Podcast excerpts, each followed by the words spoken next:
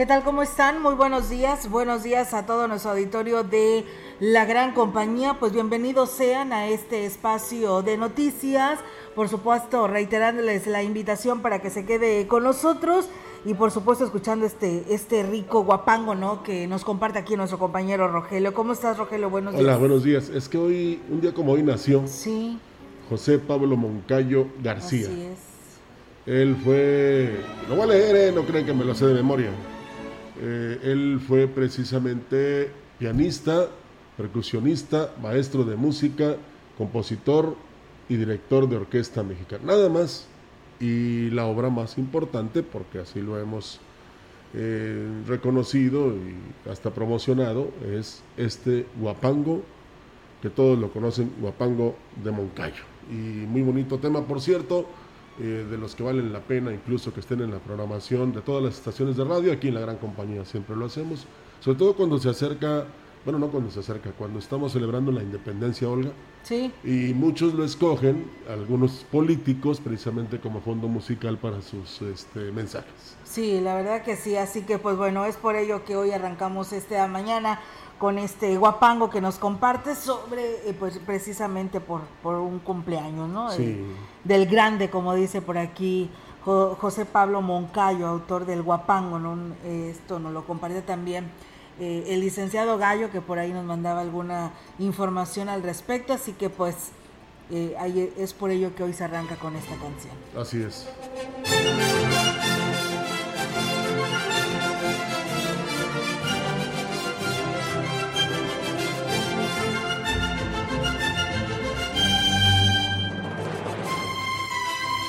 Y ojalá que este tema los motive a todos los que están escuchándonos para que se queden con nosotros en este espacio de las noticias, Olga, y se enteren de todo lo que pasa en Valle de la región, la entidad y algunos temas nacionales. Así es, hoy 29 de junio del 2021, eh, por supuesto martes, le damos la más cordial bienvenida y pues vamos a arrancar con estas buenas noticias. Fíjense que la Secretaría de Salud del Estado y el Consejo Potosino de Investigación Científica, así como la Universidad eh, Autónoma de San Luis Potosí, pues continúa en lo que es el avance de lo que es el proyecto eh, científico denominado Acceso al Plasma Convaleciente para el tratamiento de pacientes con COVID-19, con el que se busca tener una alternativa de atención para pacientes en San Luis Potosí. Así lo indicaba el doctor Miguel Luzo Steiner, secretario de Salud en el Estado. Agregó que pues se reunieron nuevamente con la directora del COPOSID, la doctora Rosalba Medina, con el doctor José Luis Morán, representante del IPECIT, y con representantes de la universidad y funcionarios de la Secretaría de Salud y del Hospital General de Soledad. Esto fue con el fin de revisar los avances que se tienen en este proyecto de investigación de gran impacto para la atención primaria o alternativa. Miguel Lutzo Steiner detalló que este proyecto es de los más avanzados que se tienen en coordinación con la Universidad Autónoma de San Luis Potosí, con un monto total de 3 millones de pesos que se ejecutan a través de la Administración del Consejo Potosino de Ciencia y Tecnología, recursos que proceden de las multas electorales y en el que se tienen en vigencia del proyecto por 14 meses. El proyecto busca evaluar el potencial de eficiencia, el tratamiento a través del plasma convaleciente, así como prevenir eventos adversos en la administración del plasma convaleciente. Pues bueno, ahí está esta información y muy interesante, ¿no? Esperamos que, que pronto se diga, ya lo tenemos aquí listo, este proyecto. Como el sector salud no se preocupa nada más de que estés bien, sino también buscar alternativas. Y qué bueno que eh, este, esta cantidad de recursos se deriva precisamente de las multas eh, a los que la regaron o, o- o fallaron ¿no? en, en los procesos electorales. Ojalá la hayan, este, hayan cometido más errores para que haya más dinero. Sí, que Y- se ha y- utilizado principalmente en este tema que hoy ocupa el primer lugar, que es la salud. Sí, y- o la otra, que ya les quiten las prerrogativas y se las den directamente al sector salud y al educativo. Pero bueno, esos son sueños guajiros. El coordinador del DIF estatal en la zona Huasteca Norte, Rodolfo Lozada Márquez, dio a conocer que se están dando a la tarea de reactivar los 25 comedores comunitarios que están bajo la responsabilidad del organismo, mismos que fueron cerrados debido a la pandemia del COVID-19. Indicó que han tenido contacto con los responsables de los comités de los comedores para que preste nuevamente el servicio apoyados por el DIF estatal. Por cuestiones de, ya el cambio de, de, semáforos, se están implementando las capacitaciones y tenemos algunos comedores activados. Eh, esperamos de que se puedan reactivar la mayoría. También depende mucho de, lo que son los comités comunitarios. Si algún comité pues manifiesta que le dé miedo abrir por alguna cuestión de contagio, necesitamos volver a integrar este comité. Externó que tendrán que cambiar a los integrantes de los comités de algunos comedores, pero aseveró que tiene confianza en pocos días de que estos estén funcionando.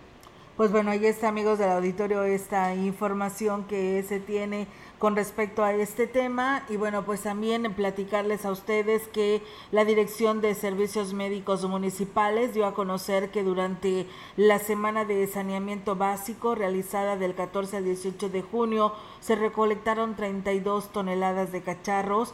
Eh, Manuel Guerrero Camacho, titular de la dependencia, señaló que estas acciones están encaminadas a la eliminación de criaderos del mosquito Aedes aegypti, transmisor del dengue, chikungunya y Zika. Expresó que se recolectaron en esta semana 32 toneladas de cacharros, eh, pues en diferentes sectores de, Ciudad Valles, como el Carmen 1 y 2 y 3, Palma Sola, Las Brisas, Porvenir, Emiliano Zapata, Ampliación Márquez, Guadalupe, Morelos y Vista Hermosa. Así que bueno, pues ahí está esta información. Es muy importante, ¿no? Mantener los patios limpios y más en esta temporada de lluvias, porque pues esto te provoca lo que viene siendo la acumulación de agua y por supuesto eh, sumándole a ello el criadero de este mosquito. Estamos seguros que lo que nos ocupa actualmente es eh, la pandemia del COVID-19, pero no dejemos... Eh, otras que nos pueden también provocar enfermedades que nos lleven a la muerte, como esta, de mantener los, los patios limpios para evitar la reproducción del mosquito transmisor del dengue, y también el, la cuestión de los alimentos bien, bien limpios o higienizados para evitar el cólera. Sí, la verdad que sí, hoy más que nunca hay que cuidarnos de esto porque ante las altas temperaturas vienen estos graves problemas si no consumimos alimentos pues bien preparados y luego los problemas gastrointestinales porque pues es muy dado, ¿no? En el que se echen a perder muy rápidamente los alimentos por altas temperaturas y pues hay que estar muy bien al pendiente y al cuidado de todos. Así es, cuídese y nos cuidamos todos. La oficialía número uno del registro civil en el municipio dio a conocer que se recibieron enmiendas por parte de la Dirección General del Registro Civil en el estado de San Luis Potosí, correspondientes al mes de junio del 2021. Víctor Hugo Barrios, titular de la oficialía, indicó que las personas que se tengan o que tengan pendiente la entrega de este documento pueden pasar a confirmar el trámite concluido con la emisión de una nueva acta corregida. Con estas acciones se pretende que eviten el traslado hasta la capital del estado a las oficinas centrales. Indicó que casi tienen 40 enmiendas listas para entregarse y recordó que la oficialía 01 del registro civil se encuentra ubicada en Pedro J. Méndez, esquina con Boulevard México Laredo, con horario de 8 de la mañana a 3 de la tarde, de lunes a viernes. Pues bien, ahí está la invitación. Eh, para que pasen a recogerlas. Algunas personas que quieren sus actas o quieren su CURP no las han podido obtener, pero bueno, ahí están estas personas que ya tienen su documento para que acudan a ella, a este lugar del registro civil y de esa manera obtengan ya su, su documento ya corregido, ¿no? Con esta enmienda que solicitaron en tiempo y, y ayer incluso hubo una manifestación en la capital del estado, en la oficina del registro civil, que como ya lo justificaba la licenciada Luz María Lastras, no tiene nada que ver con la cuestión de, de la CURP, pero sí con las enmiendas, y es que la gente se desespera, sobre todo porque saben que presentando esta CURP certificada, pues tienen derecho a los beneficios que entrega el gobierno de México. Y, es muy importante que se tenga calma, se tenga tranquilidad. Hay quien reclama, así lo han hecho a través de eh, nuestra línea telefónica, sobre todo a través de WhatsApp, de que pues a ellos les cuesta todo, les cuesta el viaje, les cuesta la enmienda, este, la pérdida de tiempo, si se puede llamar de esa manera, y sobre todo este, que a veces no se tiene capacidad no económica, sino física para hacer ese tipo de viajes. Entonces es muy importante que venga la solución, pero desde donde se originó, porque muchos que no tenían problemas con el acta de nacimiento, como quiera no este, pueden sacar obtener una CURP de manera muy rápida y sencilla, ¿no? Sí, no, porque ya viene un error desde el origen, que viene siendo el acta de nacimiento. Por ello, la licenciada Luz María Lastras decía en esta entrevista que sostuvimos hace algunos días que pues se iban a activar las citas, ¿no? Para que de esta manera pues no se acumulara tanta gente y no fueras atendida, sino que pues todos se atendieran y se resolviera cada uno de sus problemas, así que por ello se habilitó el número celular para que pues las personas que tengan alguna duda de su acta de nacimiento, de su CUR, se comuniquen a través de mensajes de texto en WhatsApp al 444 39 126 76 y ahí usted puede eh, eh, enviar su queja, su duda que tenga y muchas de estas pues puede que ni siquiera puedan trasladarse hasta San Luis Capital y lo puedan resolver directamente con el registro civil de Ciudad Valles, pero bueno, son temas que ya se están atendiendo personalmente con la persona involucrada sin necesidad de que vayas hasta San Luis Capital, ya si requieres por el problema que tengas de esta enmienda o de alguna corrección pues más importante, pues tendrás que trasladarte a San Luis, pero ya con una previa cita que se te hizo a través de este número de celular. Sí, hay un diputado local electo que por cierto presume que ya se reunió con la licenciada Lastras y que pronto habrá solución.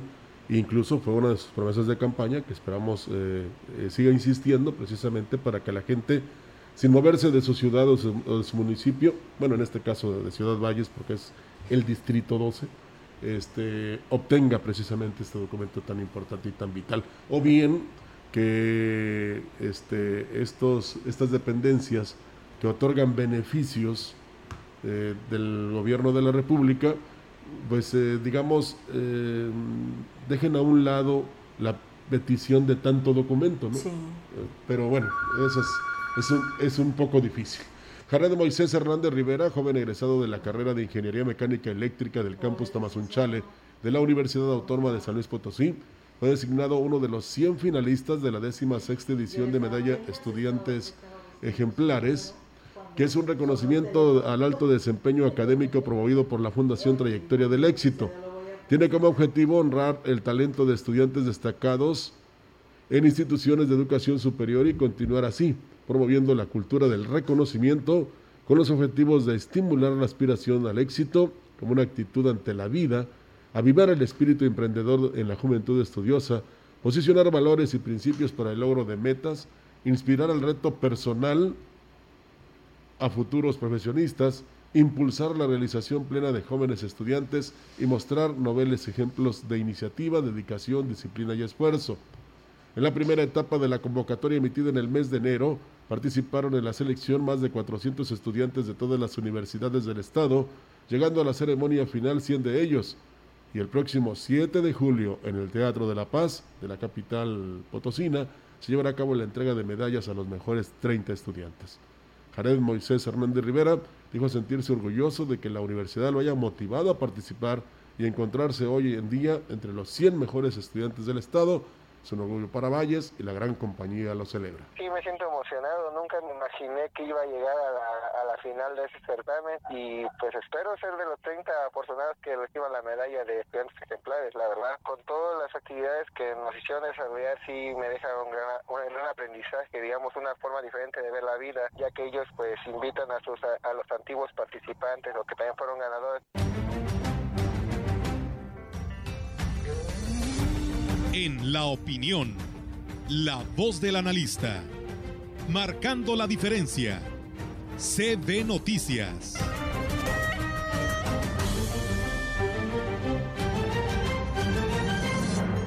Así es, amigos del auditorio, es martes eh, y además es 29 de junio, casi en la recta final de este sexto mes del 2021 y tenemos la oportunidad de saludar en esta mañana desde San Luis Capital al licenciado Gustavo Puente Estrada. ¿Cómo está, licenciado? Muy buenos días.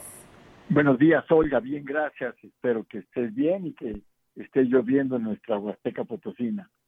Por supuesto que sí, fíjese que ahorita está el solecito, pero el pronóstico es de que nos va a llover entre después del mediodía, esperamos que así sea, así sucedió el día de ayer, alguna pequeña llovizna, pero al menos pues nos ha estado lloviendo y nos ha dejado dormir a gusto con este rico clima.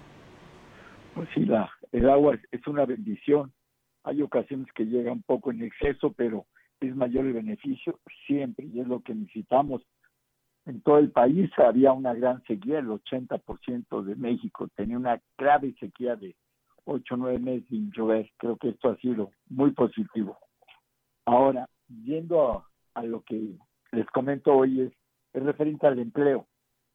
El Instituto Nacional de Estadística, Geografía del INEGI, acaba de dar unos datos de la encuesta nacional de ocupación. Y el INEGI dice que hay 2.300.000 personas que están desocupadas en este momento. Yo tomo con mucha reserva ese dato porque eh, no se está contemplando firmemente lo que es la economía informal. En México la economía informal ya supera los 30 millones de personas.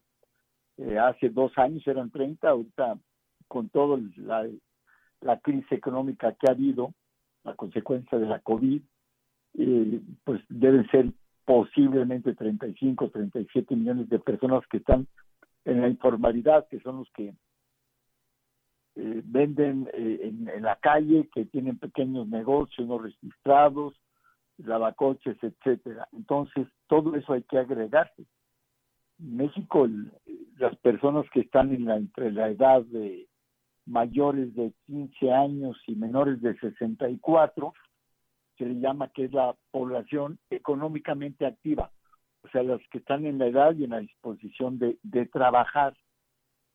Solo que ahora, bueno, pues el, Seguro Social nada más tiene registradas 20 millones de personas, que son los que se encuentran en la economía formal, los que están registrados y lo que, lo que se requiere es mayor apoyo.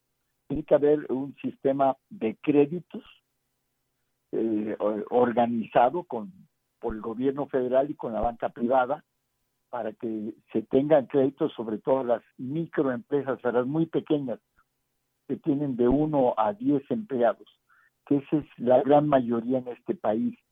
Cuando hablo de la gran mayoría, pues me refiero que es el 90% de los negocios en México están entre 1 y 10 empleados. Eso es lo que necesitamos en México. Hay un fenómeno muy curioso que eh, se empezó a dar hace algunos años. La gente, los adultos mayores, eh, empezaron a trabajar en, en tiendas de autoservicio. En el país había 77 mil personas trabajando sobre todo en tiendas de como supermercados y vivían pues de, las propinas de las gratificaciones que les daban. A consecuencia del COVID, pues esto se tuvo que suspender y ya en algunas tiendas, eh, supermercados se le está volviendo a dar oportunidad de acercarse.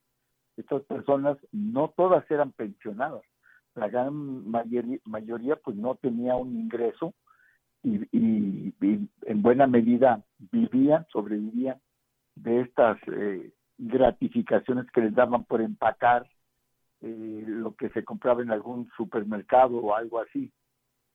Y con los datos que nos da el mismo el mismo INEGI, pues nos dice que eh, sí sigue habiendo estados que tienen un fuerte desempleo como el Estado de México, la Ciudad de México, Guanajuato, Quintana Roo. En Quintana Roo se ha acrecentado mucho porque ahí se encuentra eh, el área de Cancún y la Riviera Maya y el turismo está caído, no ha habido un apoyo para el turismo, entonces, eh, aunado esto al COVID, eh, se, ha, se, ha, caído mucho un gran detonador económico que teníamos, porque el año 2018 eh, se recibieron 24 mil millones de dólares una gran fortuna. Y ahora, bueno, pues estamos recibiendo una cuarta, una quinta parte de eso. Pero al final es que el empleo, que a mí me, preocupa que no se esté generando el empleo debido, es porque no hay, no hay tanta eh, certidumbre para invertir. Una es que el, el mercado va apenas arrancando. México cayó el 8.5, el menos 8.5 fue la caída de su economía. En toda América Latina el promedio fue del menos 7%.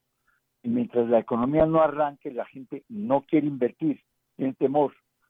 Y no quiere invertir también porque están cambiando constantemente las condiciones eh, para la inversión privada y eso, bueno, pues no da certeza a que se invierta algo y es algo que nos que sí nos preocupe porque nos preocupa mucho porque la un empleo, una familia que tiene uno o dos de sus miembros con un empleo fijo, con un empleo estable, pues esa familia tiene tranquilidad, tiene un bienestar social porque tienen eh, ingresos, tienen dinero para alimentos, para ropa, para escuela, para medicinas. Muchas millones de mexicanos no tienen derecho a la seguridad social. Entonces es algo que nos preocupa y lo que se debe de fomentar en este país es la inversión privada para que exista empleo. Cada año, aparte de los que están desocupados, salen eh, o entran al mercado laboral un millón doscientas mil personas, entre jóvenes y mayores, que dicen, aquí estoy, tengo que trabajar, quiero trabajar, y eso es lo que tienen que hacer. Creo que la recuperación que se está dando, que es muy lenta, pero hay algo de recuperación, se está dando ya también en buena medida también para las mujeres, el trabajo de las mujeres. Hay que recordar que más del 30% de las de los hogares en México los sostienen las mujeres. Eh, licenciado, dice usted algo muy muy positivo en el tema. Yo recuerdo que antes de que se, se tuviera esta pandemia existía eh, el ecotianguis en donde en la Huasteca y recorrían todo el estado, no nada más aquí la Huasteca, mujeres productoras que pues eh, sembraban eh, frutas y verduras y aparte aprovechaban y sus artesanías las ofertaban como un mercado rodante en diferentes municipios y donde había periodo vacacional, pues se instalaban en lugares estratégicos para poder salir adelante y esto la verdad les ayudó mucho a ellas porque al final de su opinión es, veía y leía donde dice consuma lo hecho en México y estará dando trabajo a mexicanos. Eso es algo con lo que tengo muchos años insistiendo. Tenemos que comprar lo, hecho en México, empezar por nuestro estado, luego seguir por lo del país, porque es la, es la forma en que nos teníamos que dar empleo nosotros mismos.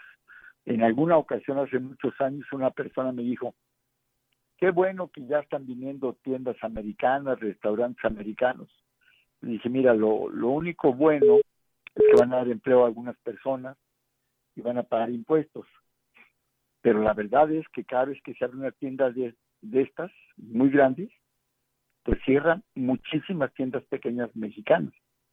Las tiendas que tenían a su familia ahí al frente yo, yo insisto, eso es algo que, siempre he estado muy al pendiente. Tenemos que consumir lo que se produce en México para dar empleo a los mexicanos, a nosotros mismos.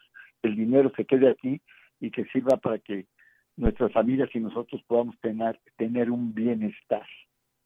Licenciado, usted habla de inversión privada y sin embargo no se ha propiciado mucho, sobre todo la extranjera. Ahí tenemos el caso de Constellation y también el de Irvedrola, que era muy extraordinario y que desafortunadamente pues quedaron inconclusos o se retiraron de la mesa de las inversiones. Bueno, sí se retiraron la, la cervecera. Constellation se retira, llevaba 900 millones de dólares invertidos en Baja California la inversión total era de 1.400 millones de dólares y se retira porque suspendieron, hubo una consulta pública allí en, un toldo y, se suspendió, la se, paró, se cerró la fábrica por instrucción federal, pues obviamente los ojos de todo el mundo voltean a ver a México y dicen, este, eh, hay incertidumbre, no hay Estado de Derecho para la inversión y referente a Iberdrola, a las compañías estas, eh, las españolas y norteamericanas, pues se perdieron en este en este últimos 12 meses, se han perdido algo así como 35 mil millones de dólares que iban a inversiones de energía solar. Una es la eólica, que son los ventiladores grandes, gigantes, y la solar. Eh, estas inversiones iban a tener también algo así como 180 mil empleos directos es algo muy grave porque la inversión privada va donde encuentre certeza su inversión.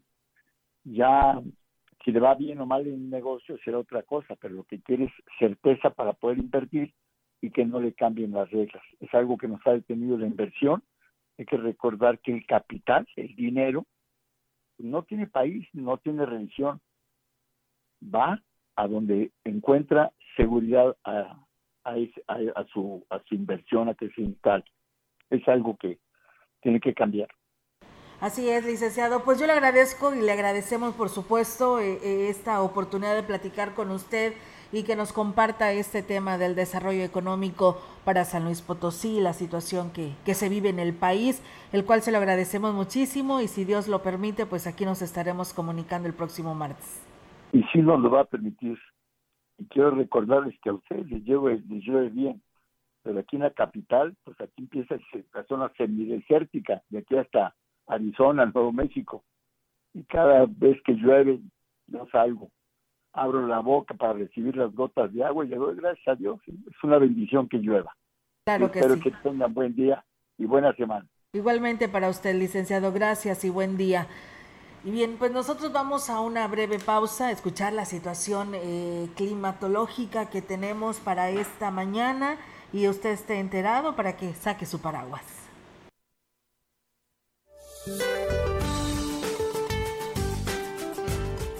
Este día la tormenta tropical Enrique se localizará en el sureste de las costas de Baja California Sur, debilitándose gradualmente. Sus bandas nubosas ocasionarán lluvias fuertes a muy fuertes con descargas eléctricas en el noroeste y occidente de México, además de tormentas puntuales intensas en Baja California Sur, Durango y Sinaloa, las cuales podrían generar deslaves, desbordamiento de ríos e inundaciones en partes bajas de terreno. Asimismo, se prevén rachas intensas de viento en Baja California Sur y oleaje elevado en las costas de Baja California Sur, Sinaloa, Nayarit y Jalisco. Por otra parte, la onda tropical número 6 recorrerá el sur y centro del territorio nacional. Se combinará con un canal de baja presión que se extenderá sobre el interior del país con el ingreso de humedad del Océano Pacífico y Golfo de México, provocando lluvias fuertes a muy fuertes, descargas eléctricas y posible caída de granizo en zonas del sureste, oriente, centro y sur de la República Mexicana. Para la región se espera parcialmente nublado, viento ligero del noroeste con probabilidad de tormentas durante el día. La temperatura máxima para la Huasteca Potosina será de 31 grados centígrados y una mínima de 23.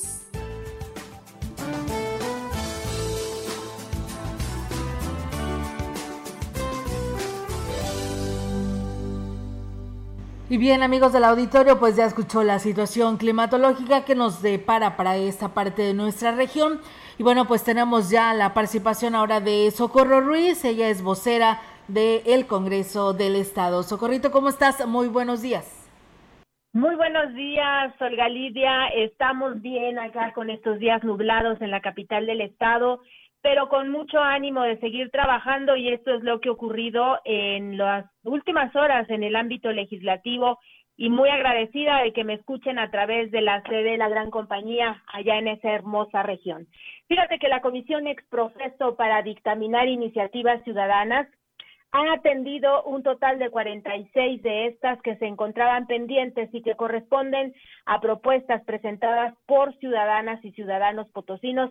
Así lo explicó el diputado Martín Juárez, el expresidente de esta comisión que se creó en esta legislatura para abatir este rezago. Destacó que las propuestas tienen que ver con temas relacionados al transporte público, generar mejores condiciones y de participación política para las mujeres y algunos otros aspectos en materia electoral, entre muchos otros temas mismos que fueron atendidos y ya dictaminados. Así que se puede decir que esta comisión cumplió su objetivo. Por otra parte, les comento que la Comisión de Derechos Humanos, Igualdad y Género aprobó la reforma a la ley de acceso de las mujeres a una vida libre de violencia del Estado con el objetivo de reconocer y visibilizar la violencia contra las mujeres en espacios públicos.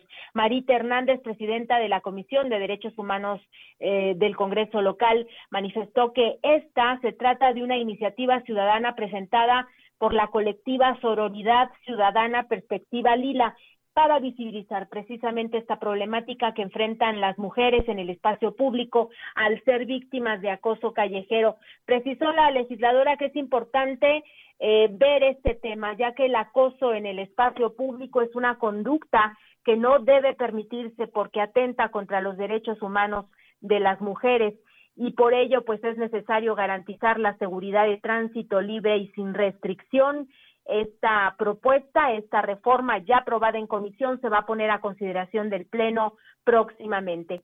También en sesión de Comisiones Unidas de Gobernación y Justicia se dio continuidad a la revisión de los procedimientos de las propuestas de ternas enviadas por el Ejecutivo Estatal, esto para ocupar cargos de magistrados numerarios del Poder Judicial del Estado, y se dieron cuenta también del avance en los procesos de amparo que fueron promovidos por dos magistradas que no resultaron reelectas. Beatriz Benavente, presidenta de la Comisión de Gobernación, indicó que la justicia federal pues concedió, como ya lo habíamos comentado, el amparo a la magistrada María del Rocío Hernández Cruz y bueno, este esto obliga al Congreso pues a reponer la sesión de octubre donde no fue ratificada la magistrada en mención y bueno, el Congreso va a recurrir a esa resolución, pero dijo la diputada que no se puede ya tocar la terna ni aprobar nada. En el caso de la otra magistrada, Graciela González, que también apeló a la justicia federal, pues su audiencia programada para el mes de junio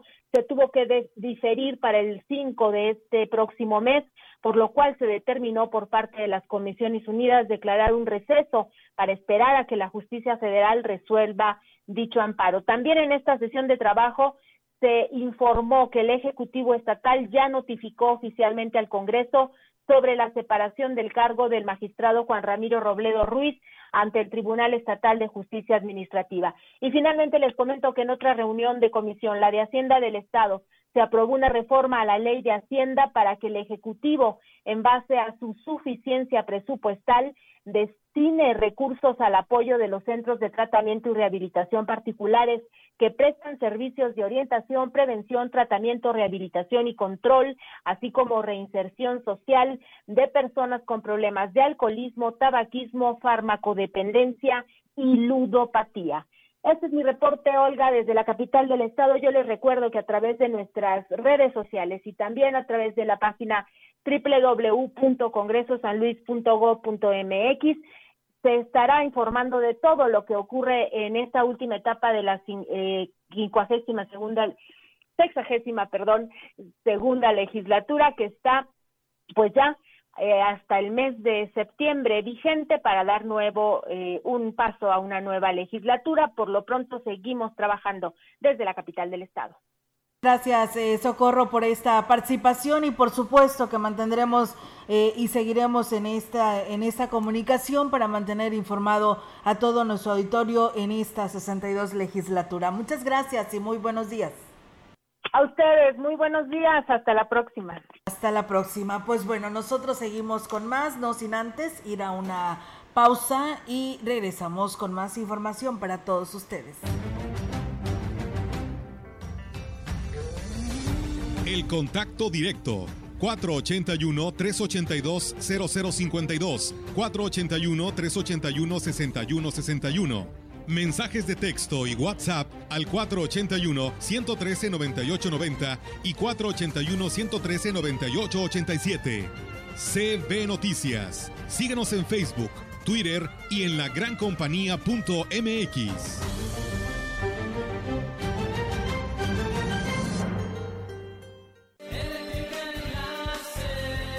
Eléctrica El Láser lo tenemos todo. Somos la comercializadora de material eléctrico mejor surtida de la región. Manejamos marcas como Squardi, Yusa, Beticino, iluminación en LEDs, servicios de media y baja tensión. Eléctrica El Láser, carretera Valle Tampico 540 frente al Club de Leones. Teléfono 38 323 76. Correo ventas arroba electrotienda.mx. Ciudad Valles, a través de la historia. En el año de 1963 se instaló por primera vez en la esquina de Madero y Zaragoza el ejército mexicano en Ciudad Valles, con el quinto regimiento de caballería. a cargo del comandante Renato Vega Amador, permaneciendo ahí el regimiento hasta el año 1969, en el que se cambia a las actuales instalaciones de la carretera Valles-Tampico. De ser regimiento de caballería pasa a ser regimiento de caballería motorizado. Luego viene el 45 Batallón, hasta albergar al actual 36 Batallón de Infantería, dependiendo siempre de la doceava zona militar del país. 25 de julio, aniversario de la fundación de nuestra ciudad.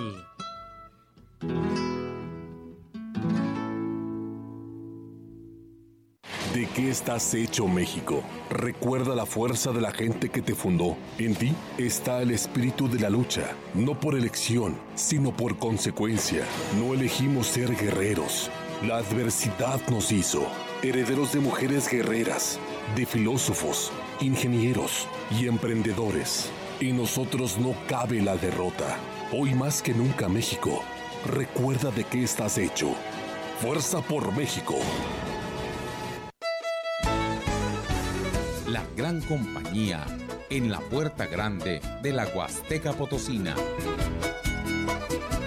XHCD México. Con 25.000 watts de potencia.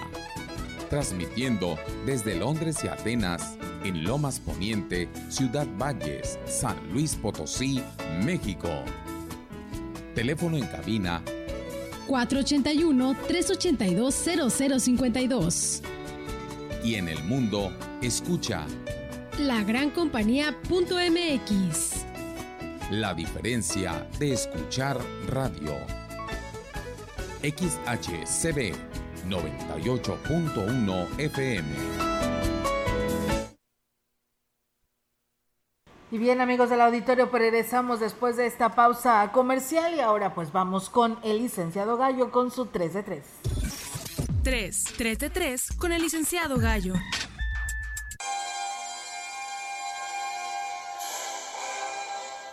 Tras la exigencia de medicamentos para niños con cáncer desde hace meses, semanas, la declaración del subsecretario de Salud del Gobierno Federal el día de antier domingo en el programa Chamuco TV de Canal 22, el brillantísimo, atento, humanista, sensible, colosal, superior científico y mejor servidor público, Hugo López Gatel, fueron desastrosas. Y no solamente para los padres y madres de las criaturas con cáncer, por el desdén que queda demostrado, es lo único que recibirán de parte del gobierno federal y los responsables en materia de salud sino, según el mismo López Gatel, devastadoras para la estabilidad de una nación y su gobierno, su gran gobierno, su sistema político, la estabilidad de la cuarta transformación.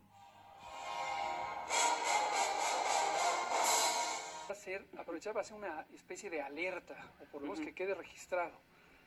Este tipo de generación de narrativas de golpe, a veces se ha conectado en Latinoamérica, en la historia de Latinoamérica, con golpe, golpe, Sí, golpe claro. de Estado. Sí, claro, por supuesto. Y esta idea de los niños con cáncer que no tienen medicamentos, cada vez lo vemos más posicionado como parte de una campaña más allá del país, Sí, claro. de los grupos de derecha internacionales que están buscando crear esta eh, ola de simpatía en la ciudadanía mexicana, ya con una visión casi golpista. Es que es de manual. Y es de...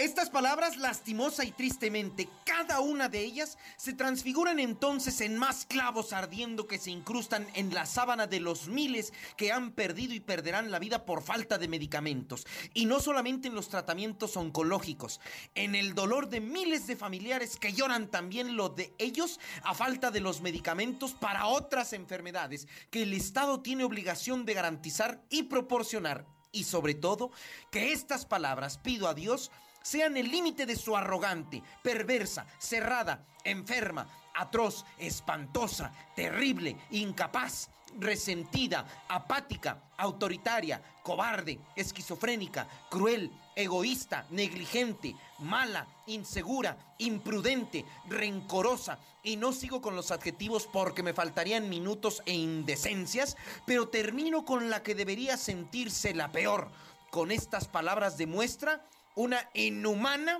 forma de ser. Porque de los tres años que le restan, me queda claro que a fin de cuentas, López Gatel no se manda ni piensa por sí solo. Pero con esto, queda patente esta miseria política y gubernamental que ha cruzado su propio límite. Y va para todos y todas los servidores y funcionarios actuales y entrantes, para todos que se les ocurra ser iguales o peores.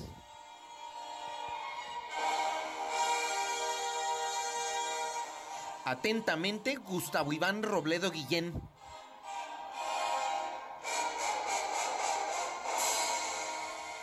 Muy buenos días. 3. 3 de 3 con el licenciado Gallo. Permítame estar de acuerdo con usted, licenciado Gustavo, con todo respeto, porque este, desafortunadamente eh, con este tipo de declaraciones o pensamientos lo que se logra es que cada vez más estemos peor y que se crea que con confrontaciones vamos en el camino del progreso. Es una tristeza y pues esto lo vemos casi todos los días o lo escuchamos casi todos los días y no es así.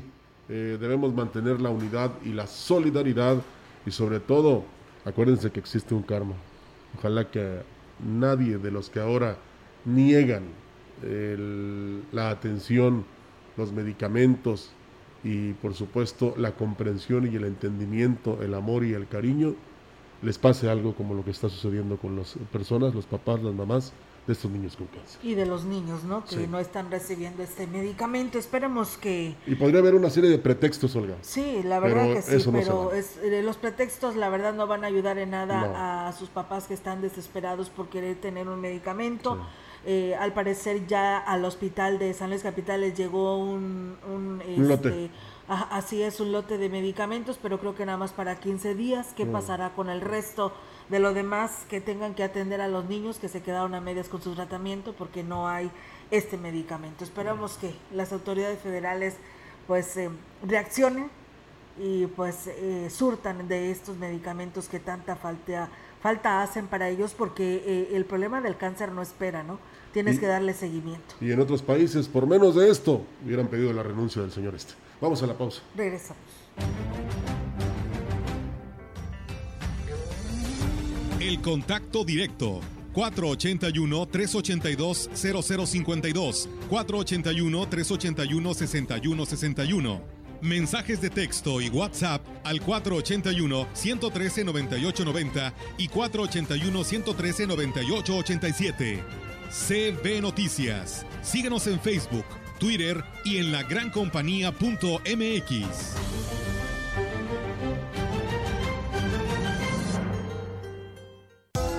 En Chedragui estamos contigo. Este martes miércoles y hasta el jueves, cebolla blanca o pepino verde 8.50 kilo, plátano chiapas o papaya maradol 16.50 kilo, del 29 de junio al 1 de julio. En tu tienda y siempre en línea, sí cuesta menos. Por unanimidad, el Congreso del Estado reformó la ley para la inclusión de las personas con discapacidad que integra la perspectiva de género y el lenguaje incluyente. La Administración Pública deberá adoptar medidas de acción afirmativa positiva para personas con discapacidad que sufren un grado mayor de discriminación, como mujeres, niñas, niños y adolescentes, así como las que viven en la zona rural. Sexagésima segunda legislatura, debatir para decidir. Las y los diputados legislamos en consenso para aprobar reformas en beneficio de todas y todos. Como actualizar la denominación de la Fiscalía General de la República homologar los registros públicos inmobiliarios y de personas morales y los catastros. Y ampliar el concepto de conflicto de interés para brindar mayores elementos sobre su manejo de parte del servidor público. Seguiremos trabajando por las y los mexicanos. Cámara de Diputados, Legislatura de la Paridad de Género. En más noticias aquí en la gran compañía, la Escuela Secundaria Pedro Antonio Santos Rivera llevó a cabo la ceremonia de graduación de la generación 2018-2021 integrada por 400 estudiantes que concluyeron dicho nivel educativo. El director del plantel, Humberto Loera, externó que se implementó una estrategia avalada por los padres de familia para que se pudiera tener un acto simbólico que marcara el final del nivel secundario de sus hijos y no dejar pasar el momento como el año pasado. Agregó que se convocó a los egresados que acudieron al exterior del plantel por grupo en caravana o a pie para recibir su reconocimiento. Actividad que inició a las 8 de la mañana y concluyó a las 11 horas. Nos dimos en la tarea de organizar una, le llamamos caravana, en donde podían venir con sus en carro, a pie, como pudieran. Y se elaboró un escenario ahí en la calle, enfrente del portón, en donde iban pasando los niños eh, en orden de lista. Les entregábamos sus reconocimientos de egresados de esta escuela y, y algunos de los de aprovechamiento. El resultado del ciclo escolar en cuanto a aprovechamiento no fue el esperado. Dijo que ya para que los alumnos, eh, para los alumnos fue difícil adaptarse a la modalidad de clases a distancia.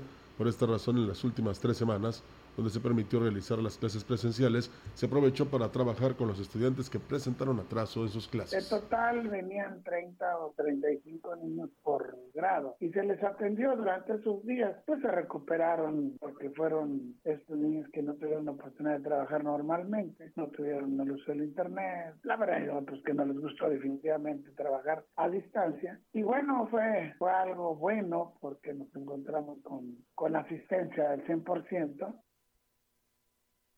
Pues bueno, ahí está, enhorabuena, ¿no? Todo, eh, decíamos eh, el día de ayer, eh, pues se tiene que adaptar a esta nueva normalidad y pues bueno, el año pasado no hubo graduaciones, ni siquiera se pudieron ver, nada más les hicieron la entrega de sus certificados y bueno, pues hoy están las famosas caravanas, ¿no? Que inclusive cuando alguien cumple años también se realiza, ¿no? Para este no tener este tipo de reuniones, pues bueno, ya las escuelas también lo están haciendo de manera diferente y que se tienen que adaptar para vidas de que pues el alumno tenga pues la fotografía del recuerdo, ¿no? Que terminó su secundaria o su nivel en el cual está estudiando y pues la Pedro Antonio así lo hizo el día de ayer, así que pues enhorabuena por los organizadores y pues enhorabuena porque los alumnos eh, obtuvieron su, su foto del recuerdo al terminar su secundaria. No, y también permite que pues haya una derrama económica importante, sobre todo para los que venden globos, ¿no?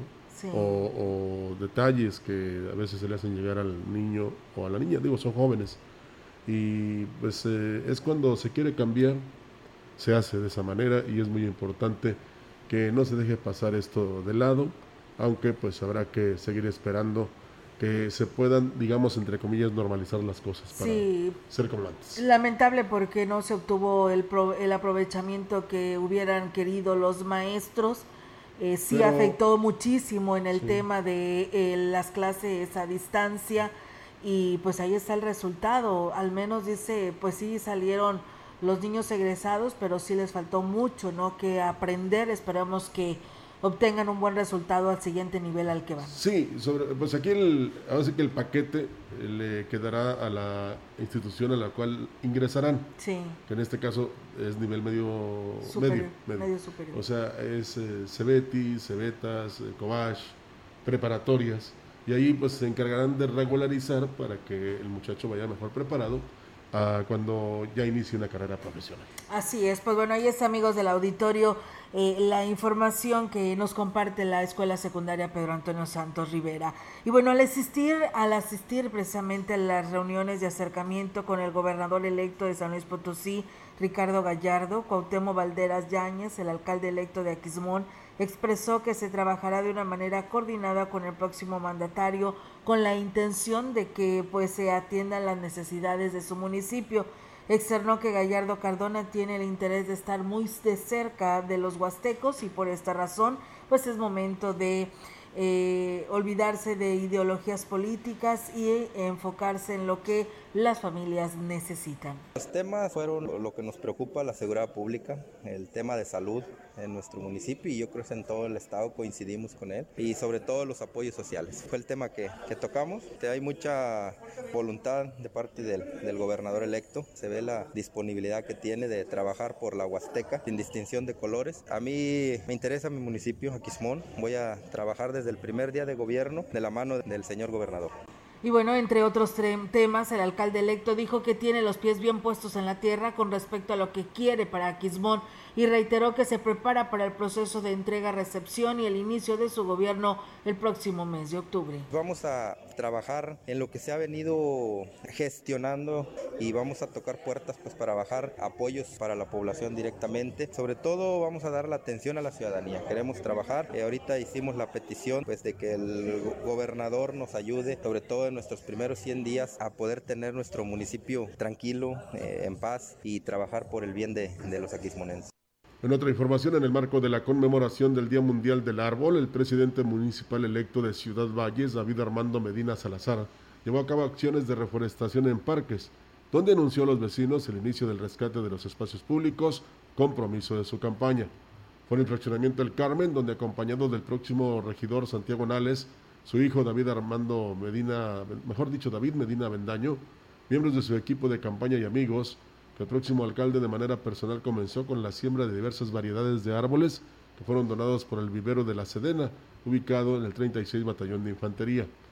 Y ya por la tarde, el recorrido incluyó el área verde del fraccionamiento bicentenario, donde también se plantaron diversas especies. Medina Salazar señaló que estas acciones se replicarán durante estos próximos días en otros espacios de la ciudad, donde se busca crear conciencia en los vecinos de sumar esfuerzos para mantener los parques limpios y a su vez conocer las necesidades que tienen. Indicó que una de las principales peticiones es el alumbrado, la creación y rehabilitación de canchas, así como la dotación de juegos. Continúa el proceso de vacunación de la segunda dosis en el estado de San Luis Potosí para personas de 50 y más años, así como embarazadas mayores de 18 años, del 22 al 25 de junio, en la capital potosina y en Soledad de Graciano Sánchez. Para más información visita nuestra página oficial slpcoronavirus.mx o marca a la línea COVID-19 800 123 8888. Si te cuidas tú, nos cuidamos todos, por tu familia. Si sales, cuídate. Servicios de salud, gobierno del estado.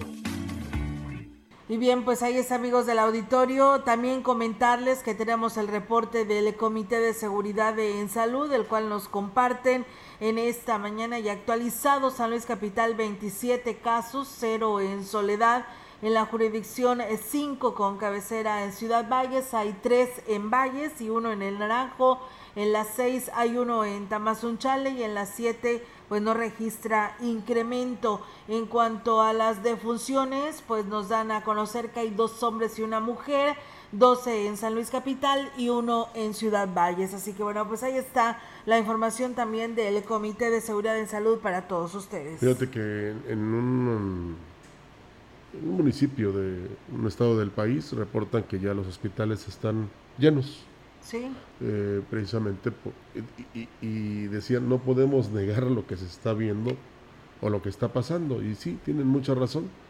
En esta relajación o relajamiento de algunos de nosotros, que por doquier eh, andamos y, no nos cuidamos, es donde viene precisamente esta situación, porque, eh, digamos, se ha vuelto otra vez a esta situación de, digamos, de incremento de los casos de, por la pandemia del COVID-19. Entonces, sí es fundamental que nosotros aquí en la región sigamos cuidando todas las medidas, ¿no? Así es, eh, Rogelio, la verdad es de que el día de ayer escuchábamos al doctor Miguel Luzzo preocupado, ¿no?, ante esta tercera ola que pudiera estar afectando a San Luis Potosí. Que algunos lo niegan. Que algunos lo niegan, así mm. es. El 28% tan solo el domingo aumentó del porcentaje del incremento que se tuvo para todo el estado. Ciudad Valles también estuvo dentro de ello, porque hay que recordar, Rogelio, que pasaron semanas donde las 5, 6 y 7 no hubo casos. Entonces hoy se han acumulado todo el arrastre que ya trae de los eventos y acontecimientos que estuvieron pasando ante pues fueron las elecciones, las reuniones multitudinarias, este, los cierres de campaña, las elecciones y luego pues las fiestas por el triunfo, ¿no? Entonces como que para muchos se les olvidó llevarse el cubrebocas, se ven en las imágenes que no lo traemos, decimos no queremos mandar a nuestros hijos a las escuelas y si andan en ese tipo de eventos y por supuesto que seguimos sin cuidarnos, así que no se les olvide que estas medidas llegaron para quedarse, las tenemos que seguir adoptando, adaptando a nuestras necesidades. El uso obligatorio del cubrebocas, la sana distancia y por supuesto el lavado constante de sus manos. Así es, y exhortamos a la autorresponsabilidad, porque ya cuando le echamos la culpa a alguien de que nos enfermamos, ya eh, es otra cosa. Y también, eh, nada más para cerrar, Olga, qué bueno que al presidente municipal electo no le, cortaron, no le costaron estos arbolitos. Se los, se los donaron los de la Sedena, cosa que no pasó con eh, este uno de los tantos presidentes que estuvieron anteriormente. Así es. Le costaron los arbolitos y, y luego muchos se sacaron. Así es, fíjate, nos dicen mantener la estrategia de vigilancia coordinada con autoridades municipales, cámaras y asociaciones tenemos que mantener las medidas preventivas. La participación de toda la sociedad es fundamental. Y pues sí, no nada más es la autoridad o la eh, iniciativa privada o las asociaciones civiles para que nos estén diciendo que tenemos que usar el cubrebocas, que tenemos que mantener la sana distancia. No, es algo que ya después de un año y medio este, lo debemos ya de tener bien presentes que tenemos que hacerlo. Ya debe ser una costumbre. Unámonos para cuidarnos. la educación, la educación principal. Así es. Gracias, que tengan una excelente mañana. Buenos días. Buenos días. CB Noticias, el noticiario que hacemos todos. Escúchanos de lunes a sábado. 2021 todos los derechos reservados. CB, la gran compañía, la radio que ha documentado dos siglos de historia en Ciudad Valles y la región.